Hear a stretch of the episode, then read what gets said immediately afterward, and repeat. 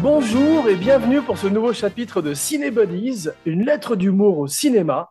Je suis votre hôte, le gros Noiret, et j'accueille aujourd'hui avec joie pour la première fois dans l'émission mon vieux ciné buddy, le réalisateur André Bonzel, de passage non pas à Cajar, mais à Los Angeles pour présenter son nouveau film Et j'aime à la fureur au Festival français de Los Angeles. Réalisé 30 ans après son premier, c'est arrivé près de chez vous.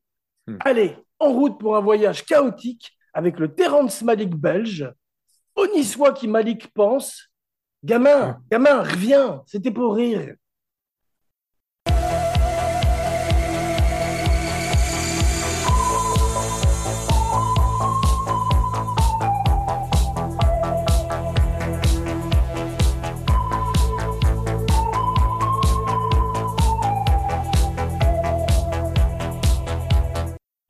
Ravi de te retrouver, mon cinébody, d'autant plus que nous sommes amis quasiment depuis qu'un homme a mordu un chien.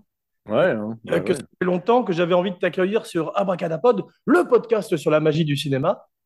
C'était à cette, à, à cette occasion qu'on s'était rencontrés, je crois.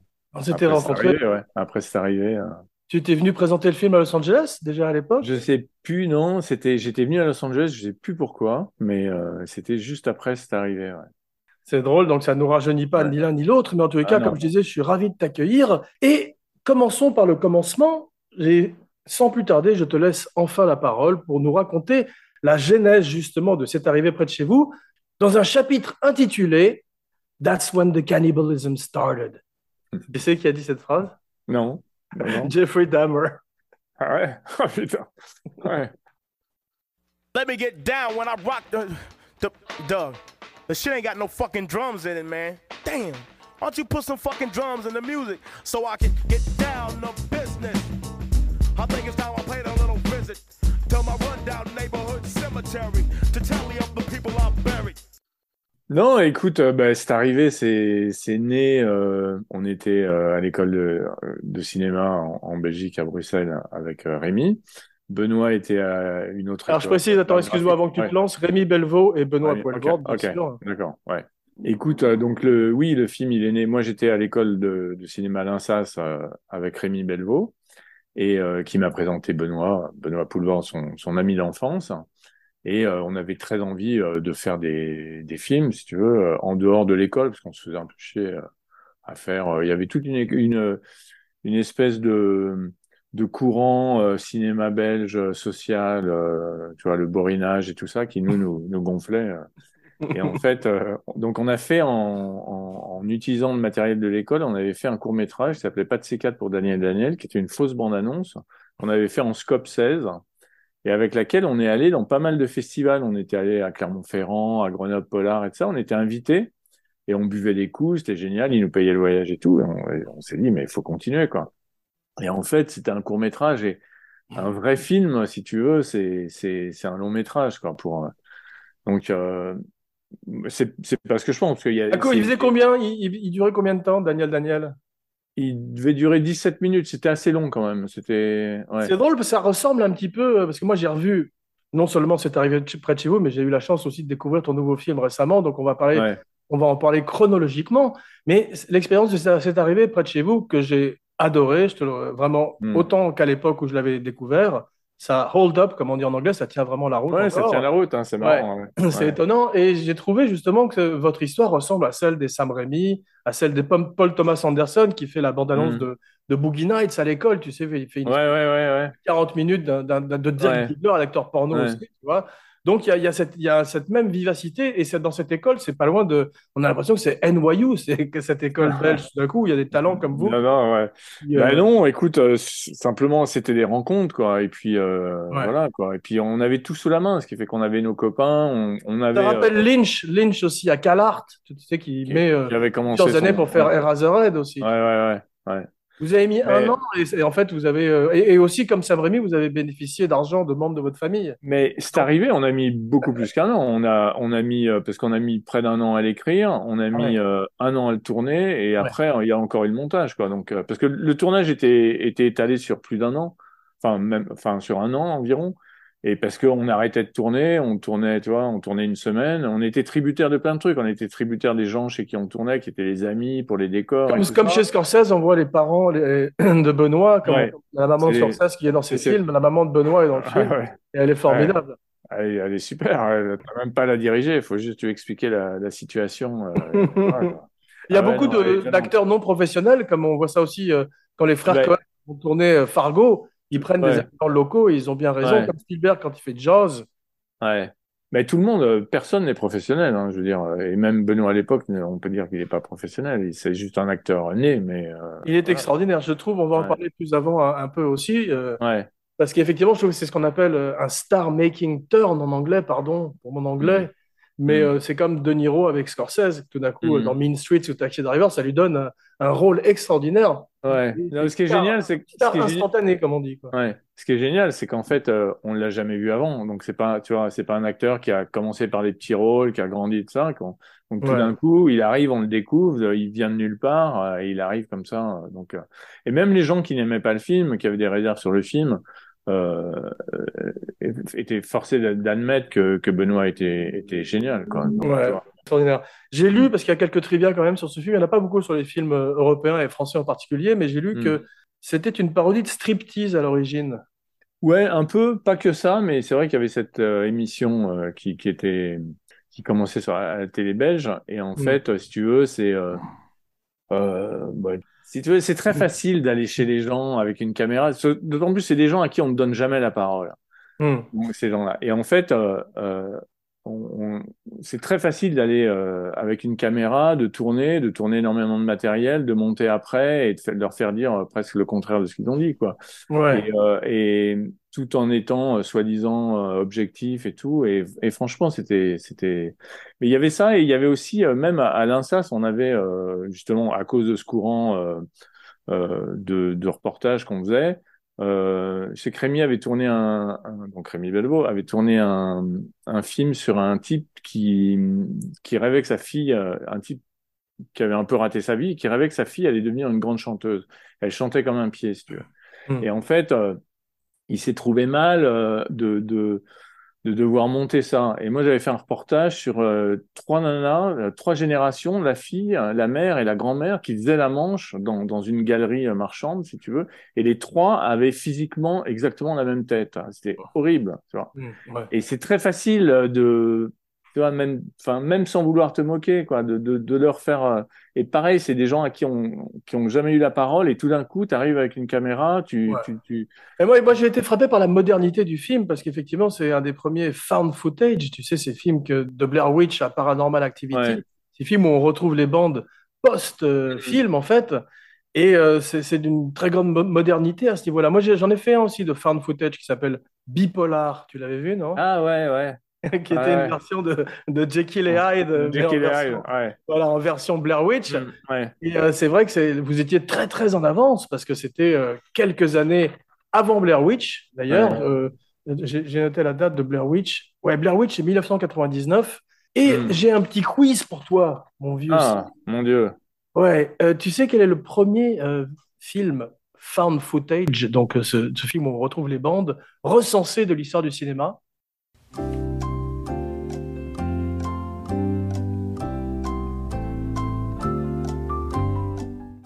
C'est pas euh, Cannibal Holocaust? Si, bravo. Bonus point Ouais. pour euh, point bonus si tu ouais. sais la date. Ah non, ça, je, les, les dates, j'aurais mal. Tu veux essayer?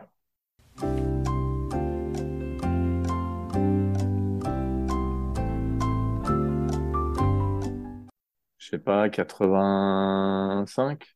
Non, 1980, mais c'est pas mal quand même. Ouais, ouais. Et ce qui est, ce qui m'énerve souvent dans les found footage, et ce que j'ai essayé d'éviter avec le mien, et ce que vous avez formidablement évité avec le vôtre, je me compare pas bien sûr, car c'est pas la même catégorie, je mais c'est qu'à un moment, on, on est un peu énervé que euh, le protagoniste ne lâche pas la caméra, si tu veux. Mm. Pourquoi il continue à filmer? Alors, il y a des grands classiques du found footage. Moi, j'adore personnellement euh, Rec. Tu l'as vu ce film espagnol? Non. Il filme une invasion de zombies Non. dans un appartement, enfin dans, un- dans un Ah building. Ouais. Ouais. Et euh, tu comprends Hmm. pourquoi il lâche pas la caméra. Et c'est, Ah. on s'en sert souvent comme, comme lumière d'ailleurs. Ouais. C'est incroyablement euh, creepy et fantastique. Mm. Troll Hunter, tu as vu Troll Hunter? Ah non, mais je, ouais, je connais. Ouais, ouais.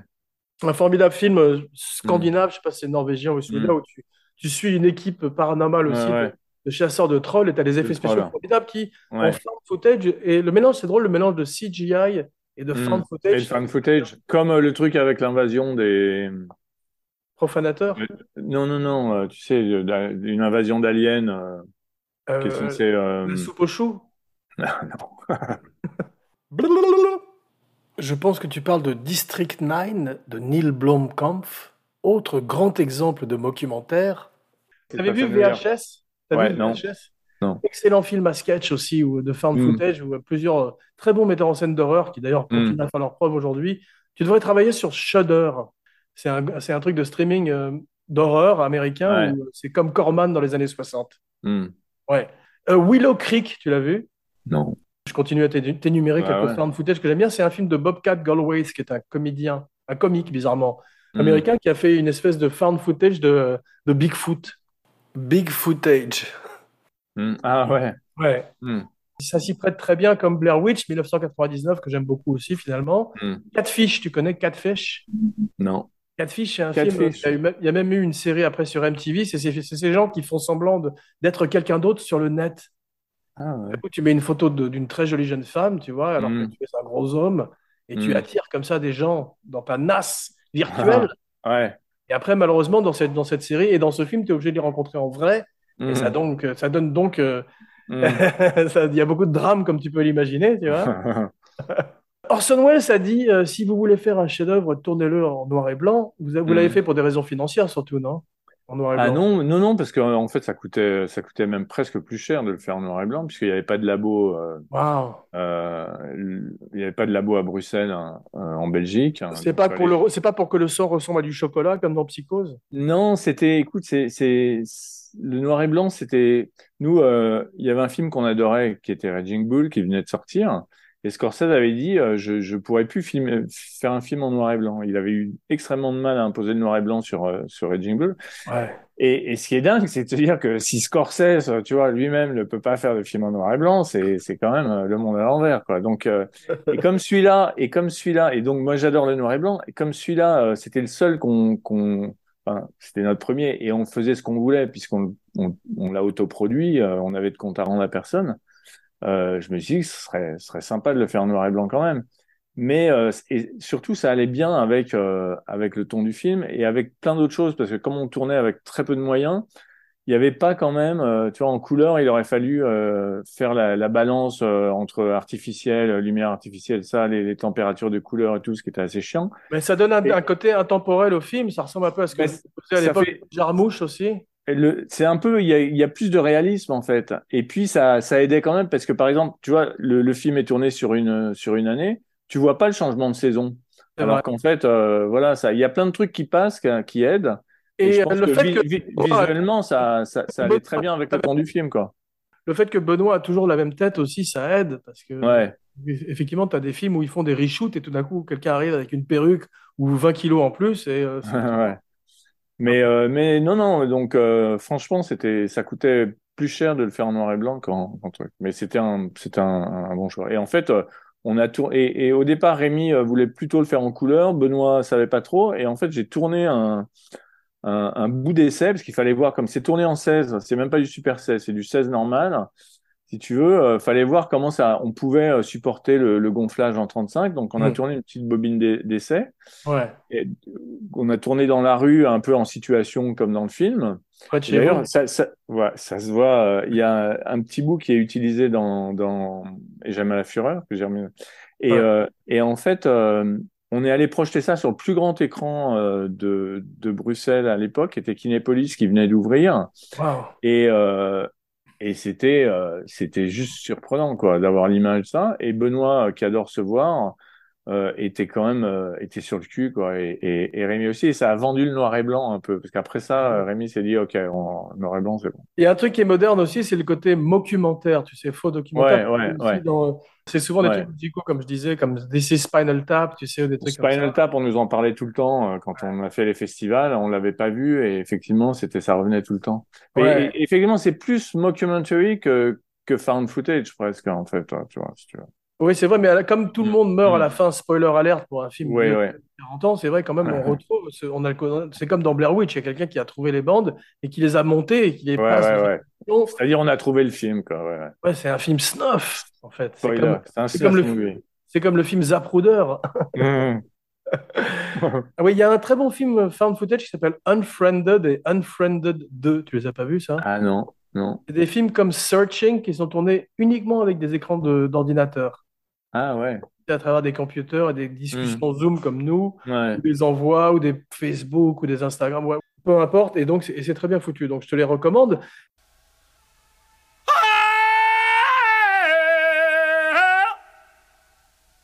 Out of the devil.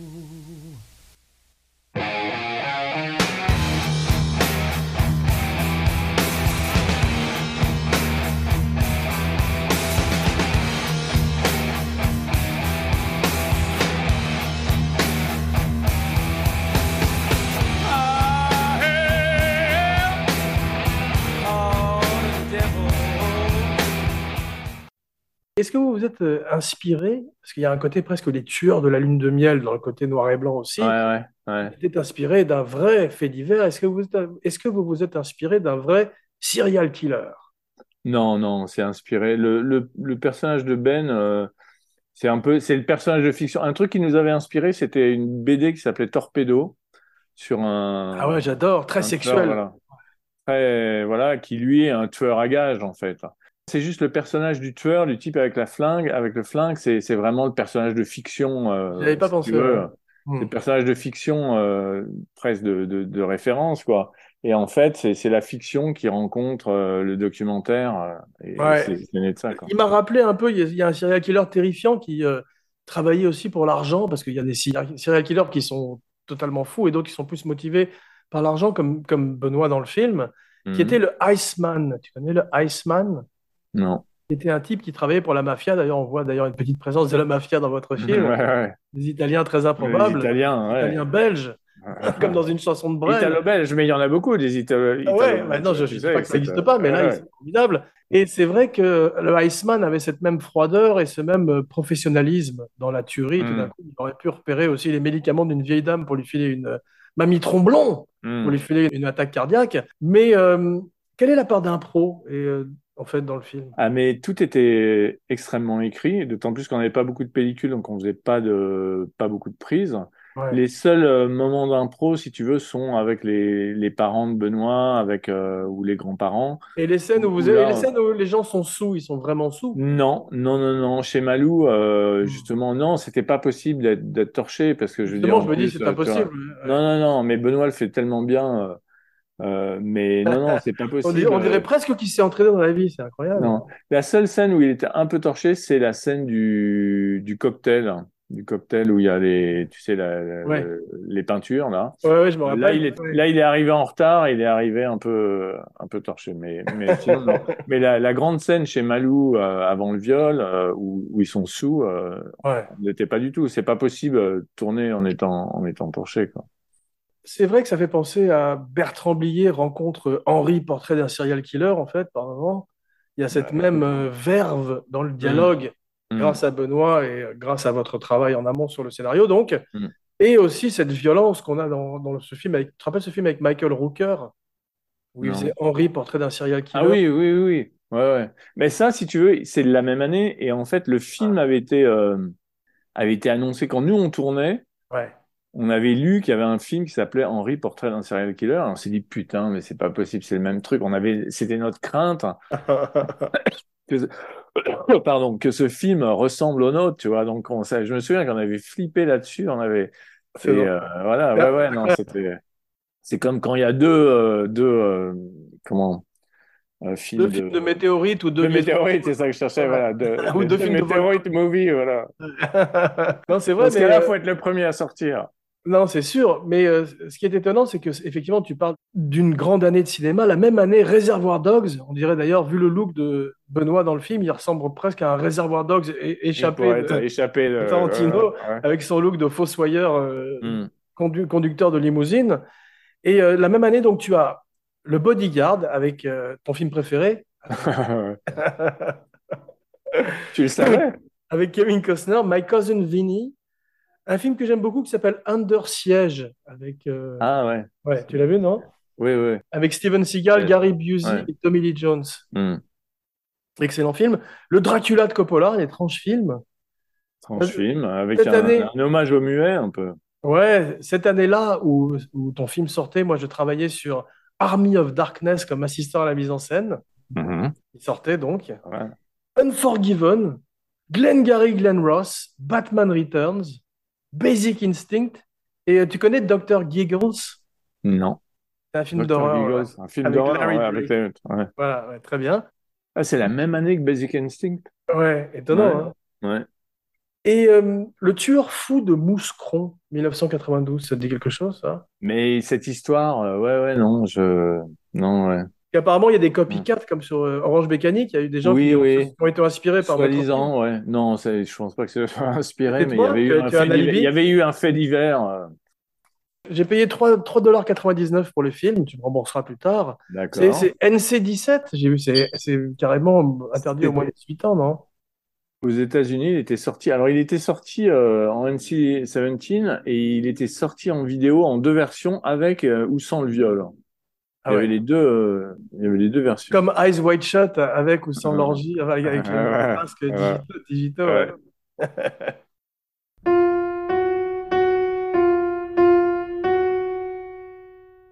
Est-ce que c'est vrai que Wes Craven voulait faire un remake? Ouais, ouais, ouais, c'est vrai, on avait été contacté à un moment. Ah, ouais. Et, ouais, ouais. cool. Parce que Scream a ce même côté méta quelques années plus tard. Il y a eu plein de, plein de, à plein de moments, on a été contacté par des. Et ce qui était marrant, c'est qu'une fois à, à Cannes, euh, Benoît avait dit dans une interview en rigolant que De Niro voulait faire un remake, allait faire un remake. Et en fait, les, les gens de Miramax avaient pris la copie pour, pour le regarder. À Cannes, ils avaient demandé euh, l'accès à la copie. Ils se sont fait une projection la nuit, si tu veux, mais c'est jamais allé plus loin que ça. Mais comme Benoît euh, avait dit ça en interview, sans savoir qu'à Cannes, enfin, c'est plausible, si tu veux. Donc, euh, il avait dit ça en rigolant, mais après, ça avait été repris. Donc, c'était Ouais. repris, euh, que, tu vois. Ouais. On, on connaissait pas encore que, de Et Tarantino, tu l'as rencontré? bah ouais, ouais, on, s'était vu euh, comme en fait les, les films sont allés dans plein de festivals en même temps. On s'est croisés euh, à plusieurs J'imagine, ouais. festivals. Il était sympathique? ouais, il était très sympa. C'est cool. Il avait fait une euh, une fois une conférence de presse avec la casquette euh, Man by Vlog sur la sur la tête. hein. Il était, ouais, ouais, il était fan du film. Ah, j'en doute, j'en Mm, doute mm, pas, mm. effectivement. Euh, j'ai vu que Rémi avait, euh, qui malheureusement est mort à 39 ans, c'est ça? Ouais, C'est tragique, quoi. Euh, je sais pas de- l'âge exactement, mais Ouais, en tous cas, tu en aux parles dans, alentours de ça. dans ton deuxième film dont on va parler très Ouais. vite, euh, qui c'est très émouvant. J'ai lu qu'il avait entarté euh, Bill Gates. Ouais, ouais. Il était affilié, Avec il était avec le Gloupier, Le Gloupier, ouais. le Gloupier, ouais. Le Gloupier est belge, non? Oui. Ouais, c'est ça. Noël Godin. Noël Godin, c'est ça, Hmm, voilà. hmm. Mais aussi, il y a un truc qui s'appelle, tu, tu connais le cringe, l'humour cringe? Non. C'est cet humour de l'inconfort, tu sais, qui a été très Mm. popularisé par euh, une des, des séries télé comme The Office, et qui est pratiquement la seule forme de comédie à l'heure actuelle, qui est euh, les silences inconfortables entre les gens, où les, où des, où les gens sont ridicules, tu vois. C'est ce qu'on appelle du Mm. cringe, tu vois. Tu, tu, tu, tu Ouais. grinces des dents, tu vois. C'est l'humour Ouais. grinçant. Vous Ouais. êtes aussi assez précurseur dans ce type-là, en fait, dans ce, dans ce genre d'humour. Et le film avait donc été une espèce d'outrage, il y avait une espèce d'outrage à la sortie, non? Il n'y avait pas eu des, des problèmes avec les, Ah, Avec les ligues du cul, comme l'a dit. non, non, non, il y avait un peu euh, non, il y a eu une histoire de censure parce que le distributeur français euh, voulait pas que ce, enfin, euh, et- essayait d'obtenir euh, une interdiction moins de 12 ans. Ouais. Mais euh, non, tu sais, non, non, il y avait quelques. quelques- Il y a quand même, il y a quand même viol, nécrophilie, euh, infanticide, Ouais, une tétine d'enfant sur l'affiche que vous avez été enlevé pour obligé d'enlever pour la remplacer par un dentier. Ouais, mais ça c'était, tu vois, justement, c'était le distributeur qui avait dû donner quelque chose euh, pour la commission de censure pour dire que quand même euh, il faisait quelque chose et voilà quoi. Ouais, mais c'était, ouais. c'était du flan quoi. C'était On vraiment- peut dire que le film était gonflé à deux niveaux. Non seulement il était couillu, mais en plus il était gonflé en Et 35. il était gonflé en prendre. ouais. On a failli faire un film Bravo. ensemble, euh, qui s'appelle, je t'en prie. Ouais, On a, ouais. fait- on a failli faire un film ensemble qui s'appelle, qui s'appelait Le Marquis Noir. C'est dommage. Ouais, bah écoute, je ne, je ne désespère pas de le. Vas-y, re- maintenant que tu es reparti, Ouais. avant, Ah avant, bah ouais, ouais. vas-y. Non, non, c'est un beau scénario. Ouais, non, c'était les liaisons dangereuses rencontre vendredi 13. C'est vachement Ouais. bien. Les lésions dangereuses. Ouais, ouais. Non, non, mais je désespère pas de, de le tourner. hein. Et quand on s'est rencontrés, tu habitais chez Monty Hellman. Oui, ah, mais c'est pour ça qu'on s'était vu à Los Angeles. Voilà, R.I.P. Monty ouais, ouais.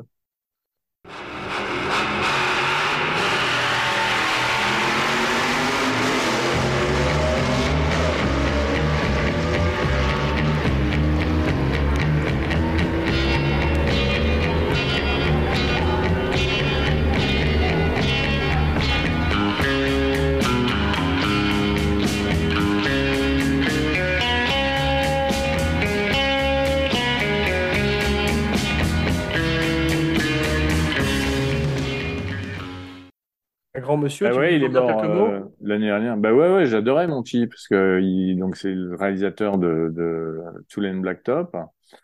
Et euh, moi, je l'ai rencontré, il, il devait avoir déjà euh, près de 80 ans, quoi, ou 75. de Alors, il prenait, il prenait des vitamines, il prenait euh, tous les matins, il avait une espèce de, de 30 cm de long de, de vitamines. Il paraît que c'est Robert Downey. Jr. qui fait ça aussi. Je crois qu'ils sont pleins. Il avait un journal, il était abonné à un journal de Life, euh, tu vois, euh, je sais pas Ouais. comment ça s'appelle, quoi. Pour, Ouais. pour rester jeune, rester healthy. Et, et moi, je m'occupais de son chien. À un moment, j'ai fait du house sitting pour lui. Donc, il avait un chien qui s'appelait China, du nom de son film. Et je devais donner au chien, qui, son chien devait avoir 100 ans en âge chien. Et je lui donnais les mêmes pilules que lui prenait, en fait. Tous- tous les matins, ma hantise, euh, quand je me réveillais, c'était de savoir si le chien était, était encore en vie, quoi. Waouh. Mais Monty, euh, ce que j'adorais chez lui, c'est que il, il, il a jamais rien lâché, si tu veux, et, euh, et il rêvait, enfin, il, il était toujours à, à- au prochain film et à son prochain projet qu'il allait Bon. faire, quoi. Donc, euh, ouais, ouais, Il a aidé- une, il a aidé, belle leçon. euh, Il a aidé à promouvoir cette arrivée en Amérique aussi, non? Non, pas vraiment. Non, non, il aimait bien le film, mais non, non. Mais Non, par non. contre, il a, il a aidé Tarantino à, à produire Reservoir Dogs. Ouais, c'est vrai, ouais. C'est une satire des médias comme euh, Network. Il y a aussi ce côté. Hmm. Ouais, ouais, ouais. Il y a même, j'ai pensé à un autre film qui s'appelait. euh, comment s'appelait ce film euh, Nighthawk, je crois, tu sais, ce film avec, euh, Oui, avec, ouais. avec Jake Gyllenhaal. Nightcrawler, pas Nighthawk. Ouais, qui, Oui, qui cligne, qui cligne jamais des yeux. Voilà, et qui finissait par euh, participer lui-même au meurtre et à créer Mm, l'événement mm, pour mm, le mm. filmer, en fait. Ce que finissent par faire les membres de cette équipe de reality TV qui partent, qui suivent Benoît et qui finissent par participer. D'ailleurs, ça permet de voir un caméo de toi où on voit ton fion, genre euh, Orange. Mécanique, les Droogs, tu violes cette pauvre femme. On voit mes fesses, effectivement. Ouais, c'est Et terrible. D'ailleurs, je vais mettre mes fesses dans tous les films, comme ça. T'as raison, tu devrais, mais c'est j'ai mis, j'ai mis un photogramme de, de mes fesses dans, dans les gemmes à la fureur. Ah, t'as bien fait, mais c'est Ouais, ouais. en, en image, en image subliminale, Non, non. on- subliminable. Ouais, image, hein, mais. C'est dommage que Hitchcock ait pas mis ses fesses dans tous ses films. Bah ouais, hein. Ouais, au lieu de, ça, de mettre Ouais, cette ouais. Quand tu me diras, cette grosse bouille ressemblait un peu à des fesses. C'était dans Cyrano de Bergerac, gros homme, je vais te fesser les joues.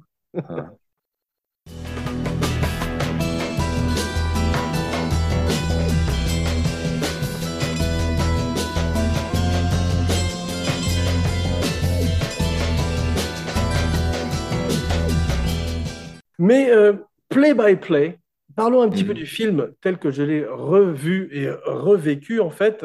Le fait que Poelvoort soit bien habillé, qu'il soit en costume, qu'il soit pas tout d'un coup une espèce de serial killer un peu plus euh, loose et qui se laisse aller, si tu veux, je trouve que ça, part- ça participe aussi de la temporalité du film. Et c'était une bonne idée de lui donner ce côté élégant, Ouais. presque. Quand il a cette veste à, à carreaux, on dirait parce un membre de Madness. ouais. Mm. Ouais. Mais euh, et le noir et blanc justement fait que c'est il y a, ça, ça fait aussi euh, le côté intemporel. Ça devient. C'est vrai. Et le, son premier ça, meurtre dans le train, ça m'a fait penser à, à Anton Chigurh, tu sais, dans No Country for Old Men, quand il tue Ah son ouais. pauvre shérif dans le, Ah dans le precinct, dans, dans, dans le, dans, dans le commissariat. Il est par terre en dessous de lui, comme ça, avec une- cette même Mm. tête hallucinée. Et il ressemble au Joker. Il aurait fait un formidable Mm. Joker, Benoît. Et euh, le, cette scène dans le train, on l'a rajoutée après au montage parce qu'au départ, elle n'était pas dans le scénar. Et enfin, en tout cas, elle était dans ailleurs, si tu veux. Ouais. Et, euh, et en fait, il commence à- le film commençait euh, dans, dans la gare, dans une gare, et là, il commettait un meurtre dans les toilettes. Et en fait, euh, c'était déjà trop long et tout ça, donc en fait, il fallait commencer euh, bien plus tôt, C'est Eric Dardil, le monteur, qui a, qui avait trouvé, euh, qui avait switché les, les trucs et qui, qui, qui a commencé comme ça, et c'est ça qui a permis de. J'aime bien quand les, Ouais, acteurs ont les mêmes noms que le personnage qu'ils jouent. Ouais. Jack Torrance et Jack Nicholson.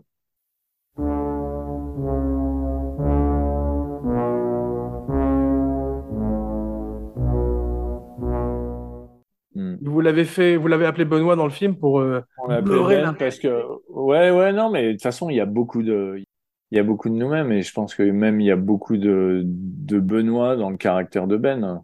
Ouais. même si c'est pas un serial killer quoi. Je veux dire il y a vraiment euh, beaucoup de lui-même. Des personnages comme, comme Jenny sont en bordure de tératophilie, ce sont des personnages féliniens, ce sont des Ouais. personnages à, à la John Waters. Elle est elle est top elle. Est très gentille, c'est Oh, ça qui est, qui est très sympathique quand même, c'est que même avec une, un jet de sang euh, spermesque sur le visage, elle est toujours charmante et gentille. Mm. Et euh, c'est vrai qu'on a ce côté euh, watersien, water, wateresque, Waterzoy, euh, Waterloo Mm. en, en Belgique, John Waterzoy, Ouais. et tout en fait.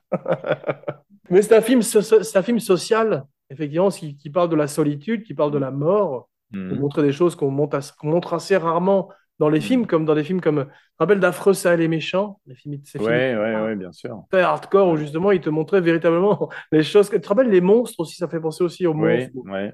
Les nouveaux monstres aussi étaient aussi Ouais. formidables, les Tous ces deux. personnages là ouais. Ouais, et c'est très politiquement incorrect, comme on dit aujourd'hui, c'est assez à la mode. Mais c'est vrai, jusqu'à euh, choquer le bourgeois, il y a des moments où vous, vous allez presque trop loin, on a envie que vous... C'est comme des, des punks qui, euh, qui ont envie Mhm. justement de tout d'un coup euh, envoyer un pétard dans un mariage. Quand on l'a tourné, on l'a tourné vraiment un peu comme un comme un court métrage. En fait, on on pensait pas qu'il serait qu'il serait vu quoi. Enfin, on savait pas, on se posait pas la question. Le On personnage est très sûr, raciste. Le personnage de Benoît est très quoi. Il est raciste. raciste, il est Il est il est-. Il y a un côté harakiri aussi, tu sais, cet humour Mm, du ouais, ouais. Ouais. Mais euh, donc c'est ça, on se on se posait pas la question et, et en fait euh, voilà quoi. Mais effectivement, son son personnage est insupportable. Ouais. Et en fait, on essayait qu'il soit quand même euh, sympathique.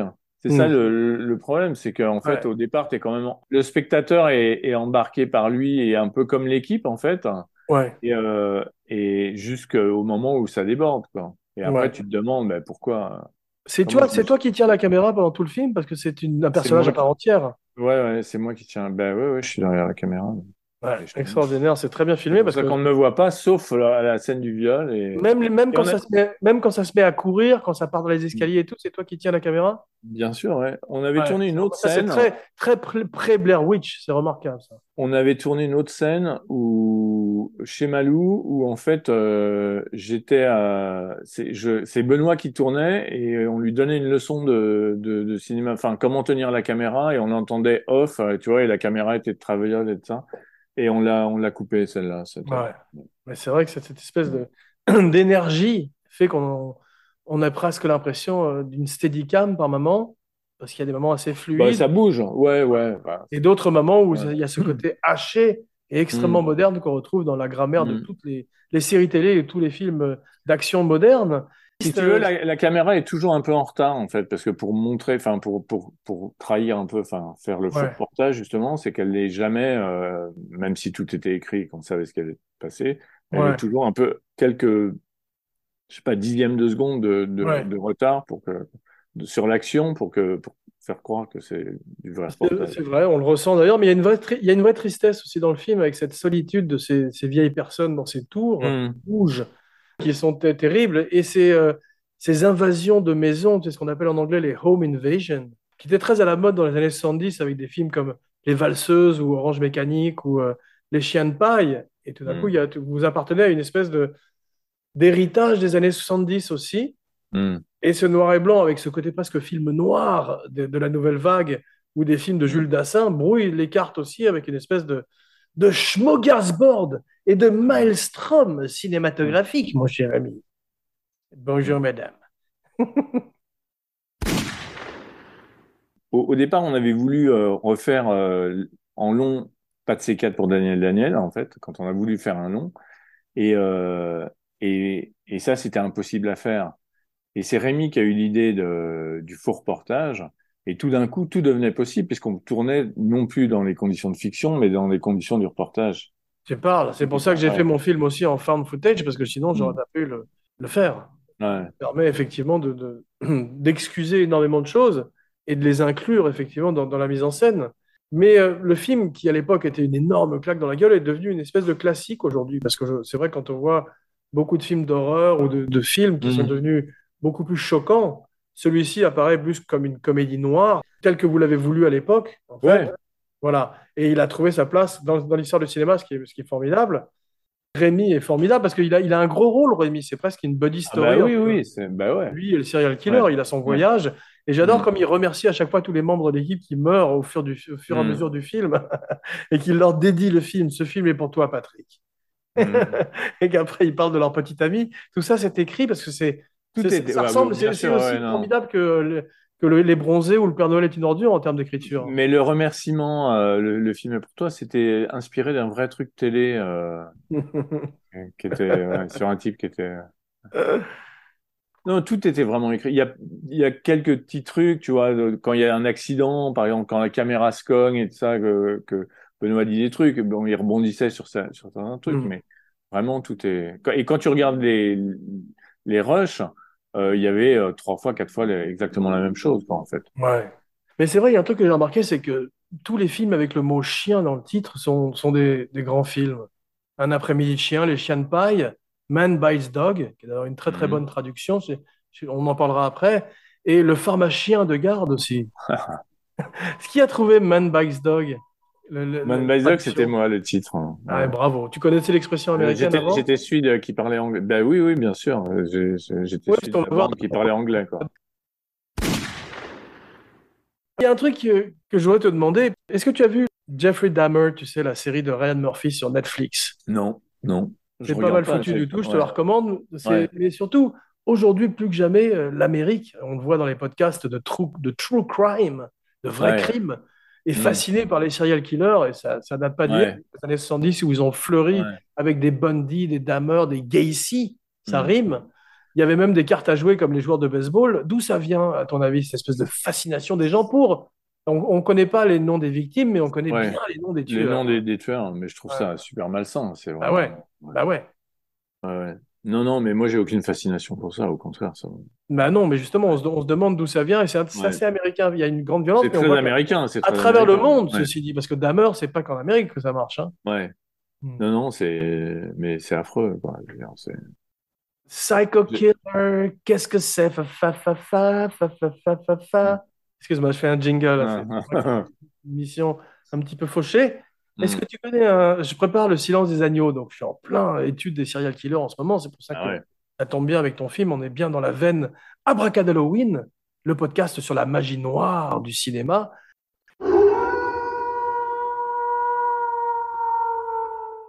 Children of the night, what sweet music they make. Tu connais un, un- un serial killer terrifiant qui s'appelle BTK, BTK, Non. Bind, Pas Torture. Kill, Ah, quelle attache, Ouais. torture, tue. Mm. C'est un mec qui est toujours vivant malheureusement et, et on le Mm. voit dans la série de David Fincher, tu sais, Mindhunters. Mm.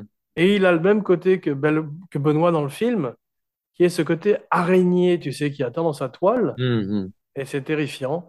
Ce qui est chaos pour la mouche est normal pour l'araignée.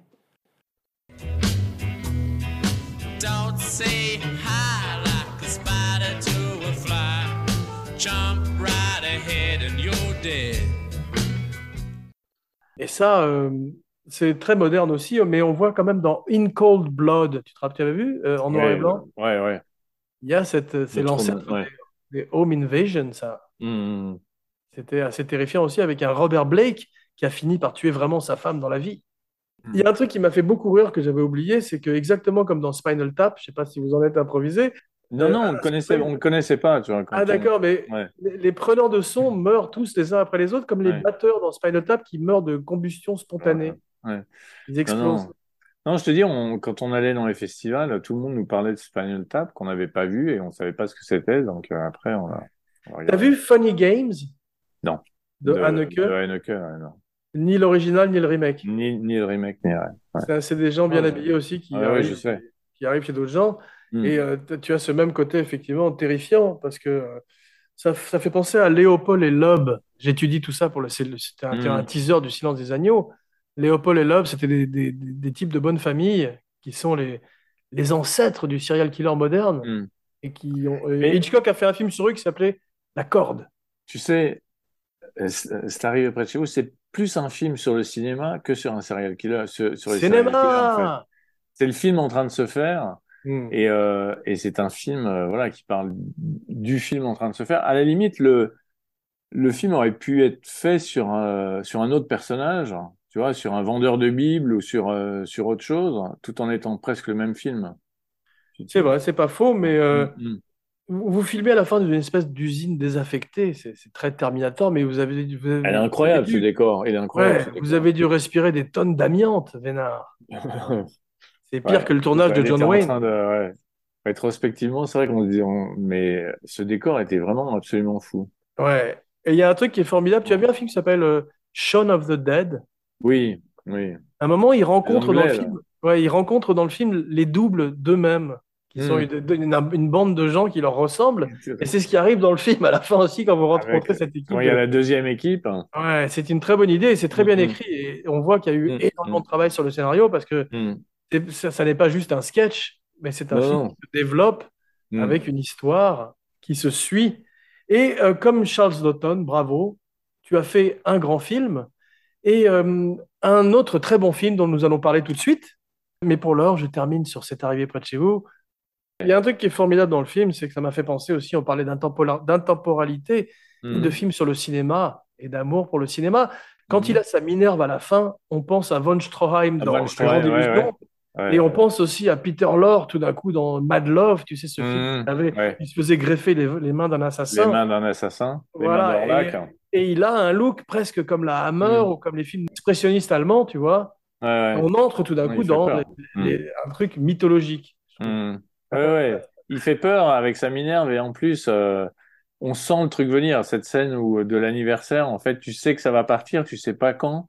Ah, c'est le terrifiant. truc, le truc monter, quoi. Ouais, ça, Ouais. ça marche bien. Mais euh, non, tu sais, c'est arrivé. En fait, euh, il est né du désir de faire un film à tout prix, puisqu'on n'avait pas d'argent. Et en fait, il y a cette euh, cette mise en abîme en fait entre le film en train de se faire, le film que eux font de Ouais. l'équipe qui n'a pas d'argent et qui était en fait dans notre dans dans notre situation. Ouais. Donc, en fait, cette c'est c'est vraiment une mise en une, une mise en abîme entre. C'est un des euh, premiers films méta, M-E-T-A, un des premiers Mm. films pirandéliens. Mm. En fait, euh, il y a un truc que j'ai adoré aussi, c'est que ça nous raconte l'histoire d'un familier. Tu sais ce que c'est un familier, un familiar en anglais? Non. C'est l'original, c'est Reinfield, tu sais, dans Dracula, c'est lui qui Mm. s'occupe de Dracula. Et tout d'un coup, Rémi s'occupe de Benoît, Hmm. comme ces gens qui sont obligés de, de, de- de surveiller le cercueil d'un vampire pour que Mm. personne ne vienne l'ouvrir pendant la journée, tu vois. Mm. Thème très bien développé aussi dans un autre documentaire excellent, What We Do in the Shadows, le film et la série télé. Et euh, c'est très, c'est- c'est c'est sa descente aux enfers, c'est très intéressant. Mais en fait, c'est le rapport que l'un, chacun a besoin de l'autre. Ouais. En fait, euh, lui Comme a besoin, il, il est content, il existe parce qu'il y a la caméra et quand euh, il est, il est filmé. Et eux euh, ont besoin de lui pour comme sujet et, d'a- et, et d'avoir euh, d'avoir l'argent de- des meurtres pour pouvoir euh, payer la pellicule pour faire le film. En fait. Ce rapport de, de voilà de dépendance vis-à-vis de la- chacun. Mais ça, on le ressent très très bien, mais c'est très hard, les scènes avec Valérie, sa petite amie, qui sont presque sa rédemption dans le, dans le film, si tu veux, Mm, et qui se retrouve avec sa, sa clarinette dans le cul. mm, Un petit flûte peu, ça fait penser au parrain avec la tête du cheval dans le avec lit, la tête du cheval. ouais. en version plus euh, harakiri, plus. Mm. Et euh, il y a une réplique terrifiante qui dit Tu crois que c'est bon pour les gammes, la merde? C'est formidable. Ouais. Quand il nettoie la flûte. ouais, non, c'est terrifiant. Vous allez très très loin et euh, c'est sans pitié. Non, c'est est-ce que c'est pas bon? L'eau no- l'eau c'est pas bon pour euh, je crois que c'est pas bon pour la flûte. hein. Mais vous avez un magnifique euh, Mhm. dernier plan où, comme les grands films, vous finissez bien, vous Mhm. atterrissez bien euh, le film. Euh, qui vit par le glaive, périt par le glaive, pas Mhm. vrai? Exactement. Voilà. Trois réalisateurs, c'est 26. rare dans un film. Écoute, on a on l'a co-signé. Après, chacun faisait euh, chacun faisait son, son sa partie. Rémi s'est plus occupé, qui a eu l'idée de, de de départ, s'occupait plus de la mise en scène et de la direction d'acteur, Mhm. de ce qu'on tournait. Et puis moi, je m'occupais plus de la manière dont c'était tourné, du découpage, euh, de, de, enfin, en tout cas, de, la mise en place des plans euh, par rapport à la caméra et tout. Donc, Ouais. euh, donc voilà. tu vois, Vincent chacun- Tavier est, est cité aussi au scénario et au dialogue. Il a coécrit avec nous euh, le, le C'est un peu votre-. Votre avarie sur Pulp Fiction, c'est celui qui a disparu. Non, non, mais il est venu, Pete euh, Best dans les Beatles. il s'est greffé euh, comme ça sur le film et il a écrit le scénario euh, avec nous. Le générique est drôle aussi. Il y a marqué sont morts à l'écran et tout d'un coup, tu as une liste de tous les morts. Donc vous avez Ouais. Et il y a les le morts au montage aussi, ceux qu'on ceux qu'on a tournés, mais qui. Et Jean Bonzel est remercié au générique, ce qui nous amène sans plus tarder à la deuxième partie de notre émission qui s'appelle 3-2 coming at you, don't make me have to pull my shit and cap you. I'll be there. Here comes your ghost again.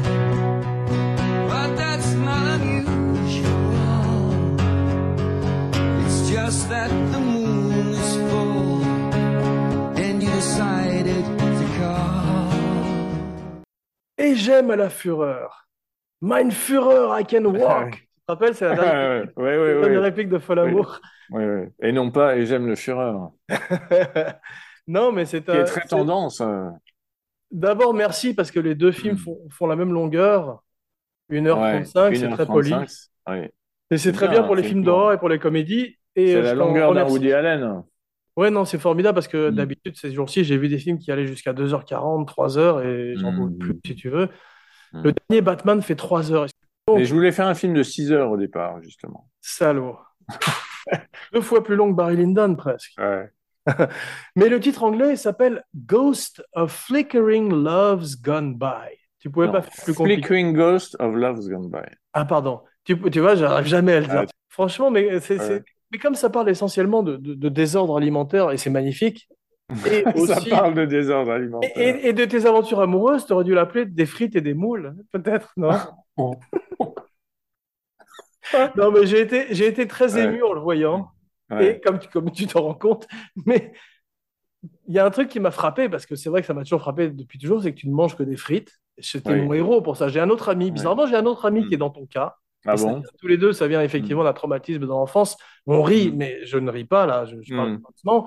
Et tu dis dans le film, petit déjà, j'ai refusé de manger. Tu sais, c'est Mm. comme, c'est comme la phrase du tambour, petit déjà, j'ai refusé de grandir, la phrase de Mm. Oscar. C'est très, Ouais. c'est très beau et très émouvant et ça, ça traverse le film, puisque tu te demandes même, est-ce que la vie vaut la peine d'être vécue si on ne mange que des frites? En gros, à la fin, Mhm. heureusement, oui, car tu as fait Bah, c'est ça, c'est Ah. c'est- oui, c'est la morale du film, c'est que la vie vaut le, coup d'être vécue. Et c'est un Je film. faire un, un feel-good movie, tu vois, qui justement, malgré toutes les emmerdes, malgré tout, euh, ça vaut le coup de. Voilà. Voilà, parce qu'il y a des moments très émouvants et très durs, comme les passages Mm. sur ton père, où effectivement on rentre. Ça m'a fait penser à mon propre père, qui aussi euh, est un enfant abused, comme on dit en anglais, qui a eu, ah, qui a eu Ah des ouais problèmes aussi, et Mm. qui tire probablement une part de sa créativité.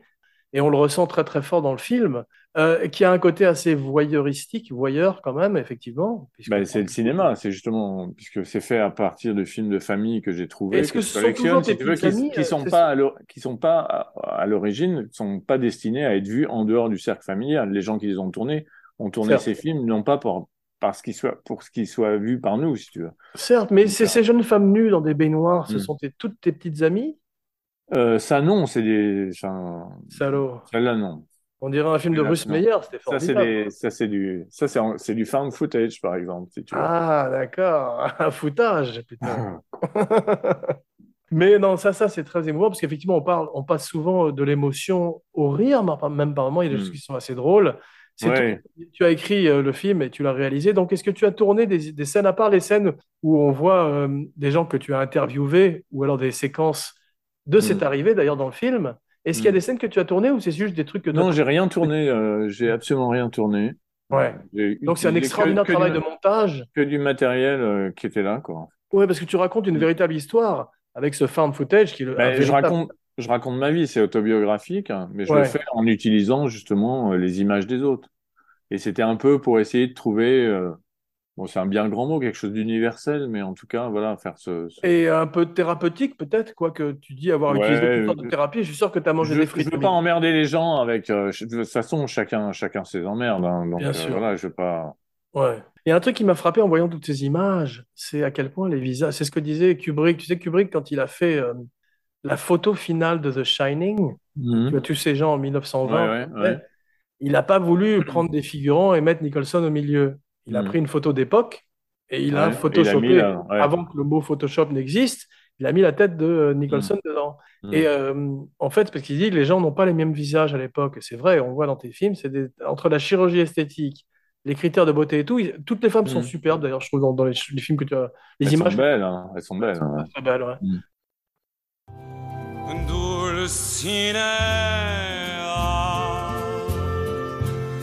Dulcinea, perle d'or sur champ d'amour, toi, Dulcinea. Ça, on sent effectivement l'amateur de femmes, petit bougre. Et euh, il y a une très belle musique de Benjamin Biolay. Ouais, qui a composé euh, une bande son magnifique, ouais, qui a Ouais. fait plus de 65 morceaux. qui rappelle effectivement le travail presque sur les films muets où il y a une Mm. présence constante de la musique qui Ben là, tous ces films sont muets, donc il fallait, euh, il, Ouais. il fallait avoir besoin de musique. Après, la musique, elle et est c'est- pas tout le temps, elle est tout le temps, elle est pas, tu vois, tout le temps à plein niveau et tout ça. C'est, Voilà. des fois, c'est subtil, c'est, C'est presque, et je dis ça comme un compliment par moment, comme la musique de cartoon, tu sais, où il y avait ça aussi dans King Kong, où tout d'un coup on souligne les émotions à Mm. travers une musique qui est très près des images et qui est, Mm. qui est très belle et très simple, effectivement. Il y a plein de styles, puisque de toute façon, les films, euh, si tu veux, vont. euh, les premiers Pâté Baby ont près de 100 ans. Aujourd'hui, on fête euh, les, c'est, c'est 1922 et c'est le centenaire du Pâté Baby. Donc, il y a des films, euh, si Ouais. tu veux, qui ont près, euh, près d'un siècle. Ouais. Et donc, ça va sur toutes les époques, puisque c'est, un- c'est aussi un film sur le temps qui passe. Veux. mais ça, on le ressent, et- on le ressent très fort. Le film est un film donc- collage, un film Mm. hip-hop presque, de, c'est des samples, je peux manière. dire ça, ouais. Ouais. Des Et- visuels. Exactement. Et donc, gros travail de montage, comme je disais. Tu as une grande similitude physique avec ton père, comme tu soulignes toi-même dans le film. Ça te C'est peur, d'ailleurs. D'ailleurs, je t'ai frappé quand tu es jeune, tu res- tu ressembles, où tu ressembles un peu à Tim Burton et tu as un look incroyable quand tu dis que tu es habillé comme Buster Keaton, je crois. Mhm. Tu Ah ressembles ouais, surtout à un personnage de Tim Burton. hein, C'est hallucinant. Mais tu sais, tu connais, il y a un, un humoriste euh, new-yorkais qui a écrit, euh, qui s'appelle Jules Pfeiffer, tu le connais, non? non. Je vais très rapidement une citation qu'il a dite. Il a dit, J'ai hérité des traits physiques de mon père, de sa façon de parler, de sa posture, de ses opinions, et de ma mère, j'ai hérité le mépris pour mon père. Elle est très bonne. Ouais. ah ben ça, justement. Et ma mère est en. En plus, j'avais pas d'image de ma mère à part celle que j'ai retrouvée, tu vois. Ah, qui est Et, très euh, émouvante. Ouais. Ouais. Elle sourit et tu Et, et ouais. Et c'est, c'est effectivement, c'est horrible, quoi, parce que toute sa vie, elle a été. euh, En plus, c'était une femme assez brillante qui avait fait des études euh, euh, scientifiques, si tu veux. Et une fois qu'elle a épousé ma mère, elle est euh, son mon père, pardon. Une fois qu'elle a épousé mon père, elle est devenue euh, sa secrétaire au laboratoire, quoi, tu vois. ouais. Et donc voilà. Et puis cette scène euh, terrible que je raconte où en fait, bon après qu'il a construit le, Il ne l'a pas emmené au cinéma. Il ne l'a jamais pas emmené. emmené au cinéma. Ouais. Et, et il, Moi, j'ai vu il, ton il est, film. il, il est allé au, il est allé avec sa maîtresse au cinéma et il, il va dire à ma mère Hmm. qu'il a passé un très bon temps en allant avec sa maîtresse au cinéma. Ils Et, sont allés voir le pharmacien de garde, je crois. alors non, mais non, mais ils sont allés voir les compères. Voilà. Donc, vrai? euh, ton père, mais ouais, ouais, si, si. Et ton père, ton- voilà, ton père a fait rire des millions de Français, mais c'est lui qui a fait pleurer ma mère. Ah ouais, c'est à cause de mon père que, ton père a quitté. Waouh, c'est grâce à mon père qu'il y a eu cette arrivée. Non, mais en tout cas, cette, cette séquence, euh, ce- ce- cette histoire du film, je m'en souviens très bien. Et que c'était, Étonnant. voilà. Non, mais c'est c'est- Ouais, c'est- ouais. C'est à peine s'il lui a pas, s'il lui a pas raconté le film, hein, s'il lui a pas pitché. hein. C'était horrible. C'est pour te dire à quel point c'était un monstre quand même.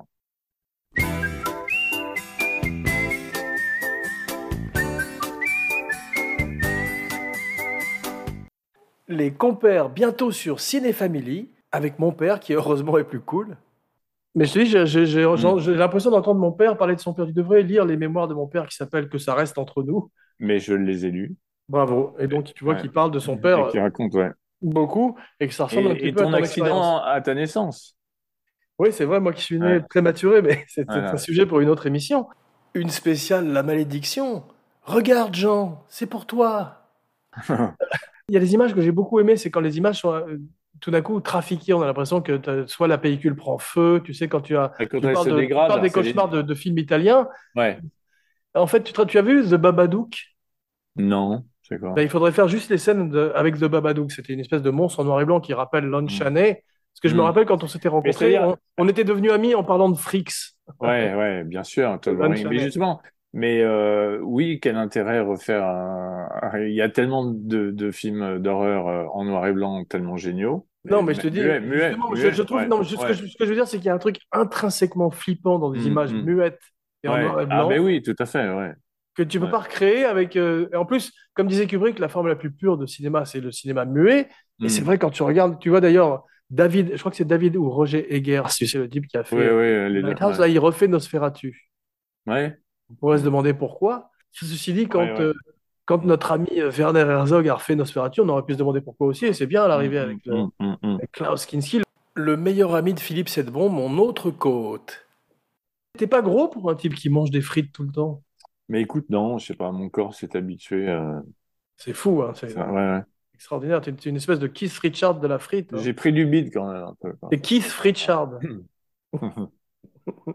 Mais euh, quand tu commences à tourner en Super 8, je te disais, ça rappelle effectivement ce qu'on entend Mm. dans les histoires de, de Spielberg, dans les histoires des frères Cohen.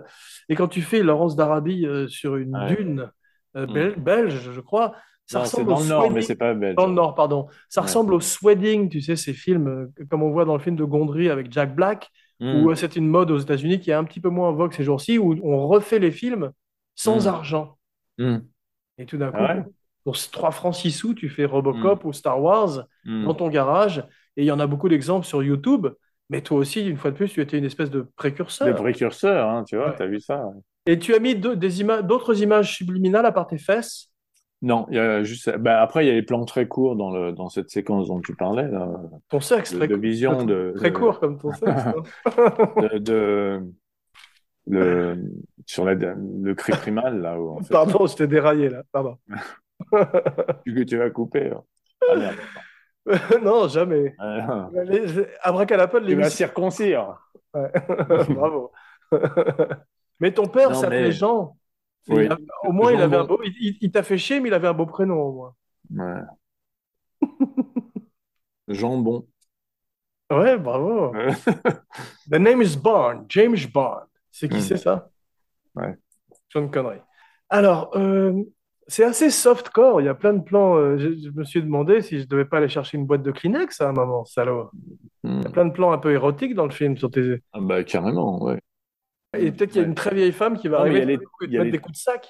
Il y a les très beaux, les très beaux plans des, des, des femmes qui dansent, hein, qui sont des, vraiment des, des danseuses de cancan. euh, Ah, extraordinaire. Mais ça, c'est, Ouais, c'est- ouais. c'est- donc ce sont vraiment des images de ta tante Lucette ou pas? Les, les un peu, ouais, ouais, c'est-à-dire Non, mais est-ce que c'est elle sur les images? Euh, alors, je ne sais pas si c'est elle. hein. Oui, Ah, d'accord. C'est elle sur certaines des images. Parce que voilà un personnage extraordinaire de ton film, quand même. Ouais. ouais. Ouais. Hmm. C'est très ouais, non. physique le cancan, putain, comme danse, quand on Hmm. voit ça dans le film. Hmm. C'était des athlètes, les, les filles. hein.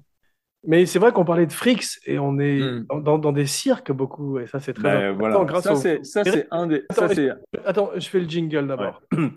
One of us, one of us, Google gobble, Google gobble, we accept you, we accept you. Voilà.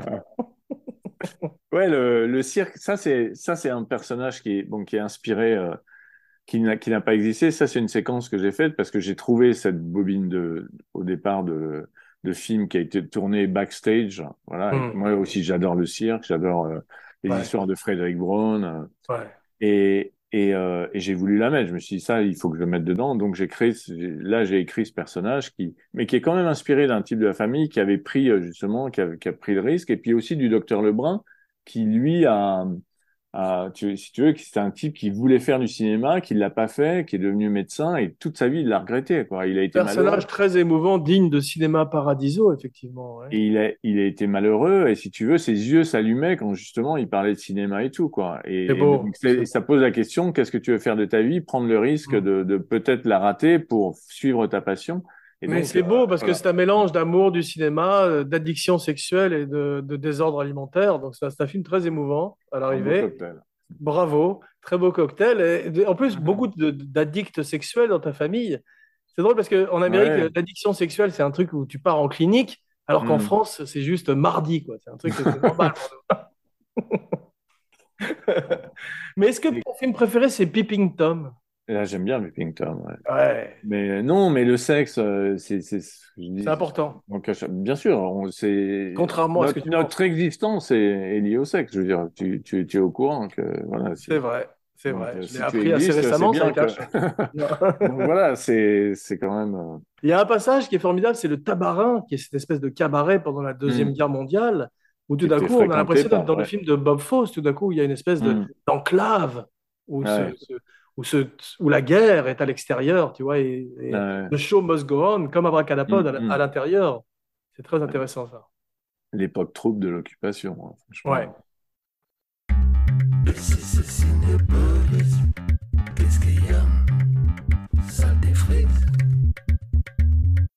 Bien, mon cinébuddy, merci pour ce voyage dans ta filmo, brève mais efficace, Mhm. comme, comme ton petit sexe affamé. Je t'en prie. On se retrouve dans, dans 30 ans pour le prochain. Ah bah écoute, j'espère que j'attends.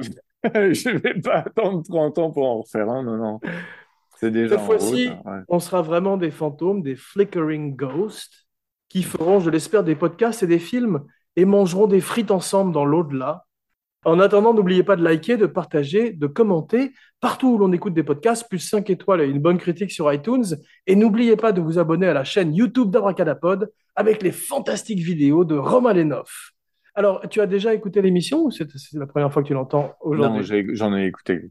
alors, tu sais qu'à la fin, il y a une tradition qui est que tu dois dire ton nom et ta Ouais. catchphrase, une espèce de phrase Ah, signature. fuck, hein, tu m'as. C'est fuck Non, non, une espèce de signature où tout d'un coup, c'est ton espace de liberté. Ça n'a pas nécessairement de rapport avec l'émission ni avec tes films, mais Ah, c'est la dernière impression que tu veux laisser Hmm. à nos abracadamis.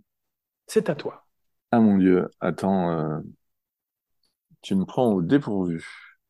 Ça peut être une citation de film ou, une- ou, euh, Ouais, attends. euh, même dans ton film, tu peux dire une- Ouais, ouais, non, non, attends. Chercher la phrase de. la recette du petit Grégory? Non, non, non. Tu aurais dû mieux écouter les émissions. Ah ouais, non, je me souvenais plus de ça. Parce que je veux pas dire, euh, je veux De gros mots, dire la phrase. Non, non, la phrase exacte. même si c'est à peu près, c'est pas grave, tu sais. Ouais. Nos auditeurs sont tolérants. Alors. D'abord donc, ton nom. Je dis mon nom, ouais. Mm. Donc, euh, André Bonzel. Un nom que je n'aime pas d'ailleurs, euh, le nom de famille. Attends, je recommence. je recommence. Expédite, tu préfères? Ouais, André Maurice Expédite Bonzel. Non, mais c'est très bien, André Bonzel, c'est ton Ouais. nom, il est très cool. Mais, mais ce c'est mon autre prénom, hein. C'est André euh, Expédite Bonzel. C'est ton espace de liberté, c'est Ok. André Bonzel. Et la phrase, ce serait You can never go fast enough de Monty Hellman. Très joli. Ça valait le coup d'attendre. Jean Weber pour Abracadapod et Cinebodies, signing off une fois. Et maintenant, je sais que la bouffe n'est pas trop ton truc, mais je t'ai préparé un petit Waterzooi et un Stump dont tu me diras des nouvelles et que la gueuselambique coule à flot. Et ça sent la morue jusque dans le cœur des frites. Dans le port d'Amsterdam, il y a des podcasteurs qui pleurent. Au silence qui suivit, j'ai compris que. Jean Weber venait de chanter.